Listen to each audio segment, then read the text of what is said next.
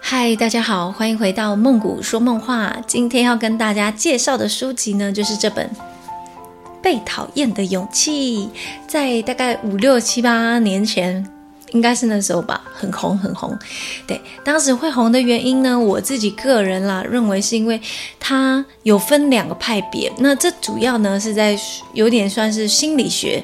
还有哲学的一个融合的一本书，那我平常呢就很喜欢看哲学书跟心理学的书，就可以让我动动我的脑子，这样。所以对于我这种就是呃轻微阅读障碍者来说，这种动脑子的，我觉得很棒，建议可以来看看。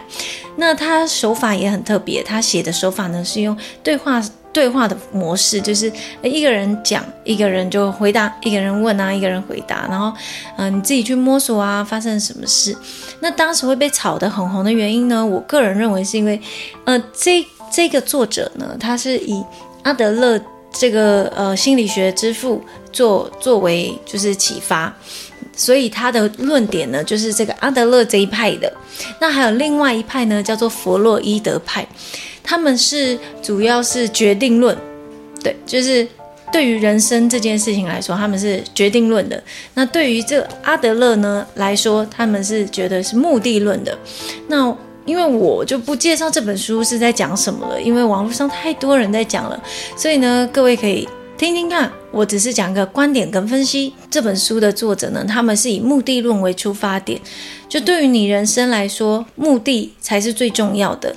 你要改变你自己，随时都可以。就是我今天要成为怎么样的人，我现在马上立刻我就去做，我就会成功。就是目的论。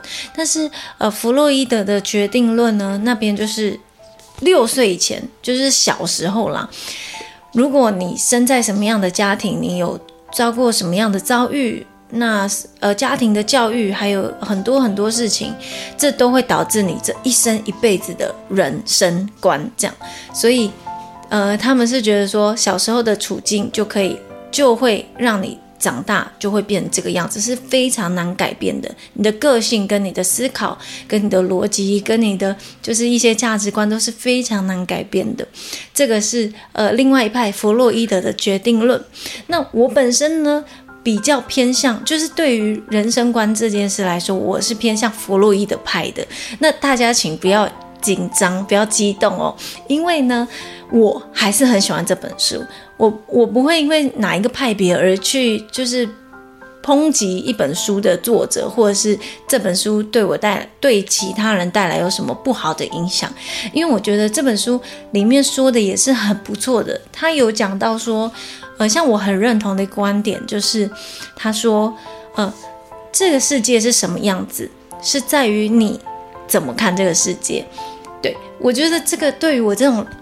哇，超级理想主义者来说是非常非常有 touch 到我的点，因为我个人也是深深的认为，你是一个什么样的人，你就会怎么样看世界。比如说，你一直觉得你身边很多讨厌的人，但是你要不要想想，为什么是你身边有很多讨厌的人？那这些你讨厌的人放到另外一个人的身边会是什么样？也许他放在我身边，我会觉得哇。我身边都是贵人，对我觉得这个就是一个很有趣的点，就是比较偏向心理学啦。那我本身呢也是非常喜欢心理学的人，所以我是稍微有一点有一点概念，嗯，那我就觉得不管不管，就是以我刚刚说的目的论跟决定论这件事情来说，我是支持弗洛伊德那边那一派的。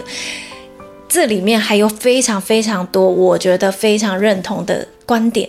可以来参考，所以呢，大家不需要就是呃网络上爬文的时候就觉得哎，好像这个不不值得看啊，或者是什么？我觉得其中一定一定有呃可以吸收的知识跟吸收的一些能量、一些力量，我觉得很棒的啦。那这本《被讨厌勇气》就介绍到这里啦，希望大家会喜欢。所以，如果你有看过这本书的话，你还有什么另外其他的想法，都可以到我们这边留言，那我会一起跟你讨论。那我们今天就介绍到这啦，就这样，晚安，拜拜。